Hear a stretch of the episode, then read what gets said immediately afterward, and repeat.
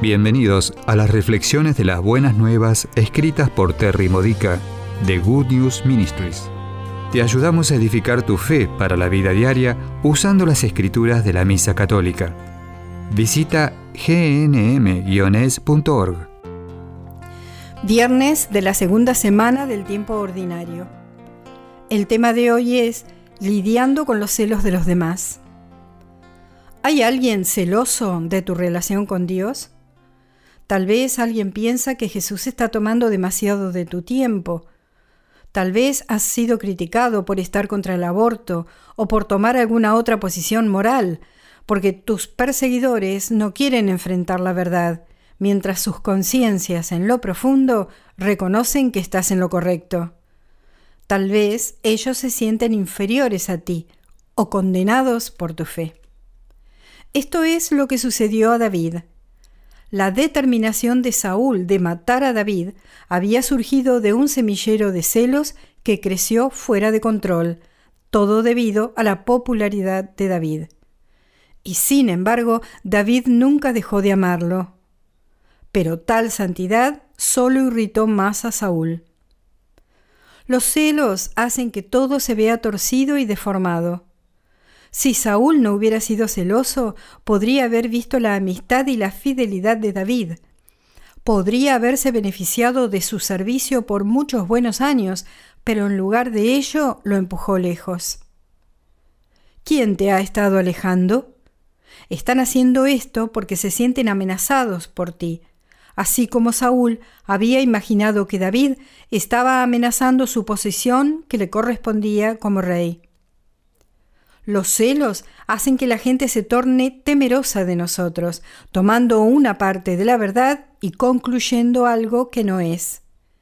En el caso de David, él era ciertamente la elección de Dios para ser el segundo rey de Israel, pero no por deponer al primer rey de su trono, como sospechaba Saúl. Cuando no podemos convencer a los demás de nuestras buenas intenciones y lograr su confianza en nosotros, tenemos que poner nuestra confianza en Dios como lo hizo David en la primera lectura de hoy, primera de Samuel 24, versículos 3 al 21. Tenemos que amar a nuestros enemigos y hacer el bien.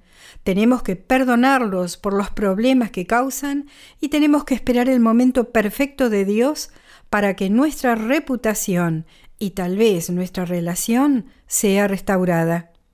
Sé cuán dolorosa puede ser una larga espera, pero el plan de Dios nunca será desviado por nadie de manera permanente.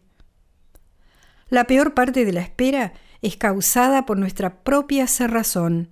Basamos nuestra felicidad en cómo otras personas nos tratan. Y nos vemos a través de sus ojos en lugar de los ojos de Dios. Si te encuentras presa de la visión distorsionada de tu perseguidor y empiezas a dudar de tu bondad, Recuerda que Jesús te ha convocado como lo hizo con los primeros apóstoles en el Evangelio de hoy. Este gran rey está de tu lado.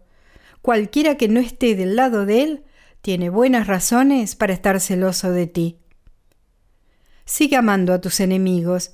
David fue amable con Saúl, incluso durante los ataques contra él, incluso durante los muchos años de escape incluso cuando tuvo oportunidad de matar a Saúl y poner fin a las persecuciones. A menudo tenemos que apartarnos de aquellos que nos lastiman, como lo hizo David, pero nunca debemos dejar de amarlos. Dios nos honra como lo hizo con David, y finalmente mucho bien resultará de nuestras experiencias. Esta ha sido una reflexión de las buenas nuevas de Good News Ministries gnm-es.org. Si quieres conocer nuestro ministerio, visita hoy nuestra web. Encontrarás reflexiones para recibir por correo o mensaje de texto, retiros en línea, recursos de oración y mucho más para ayudarte a conocer el amor del Padre, para acercarte más a Cristo y ser lleno del Espíritu Santo. Visita hoy gnm-es.org.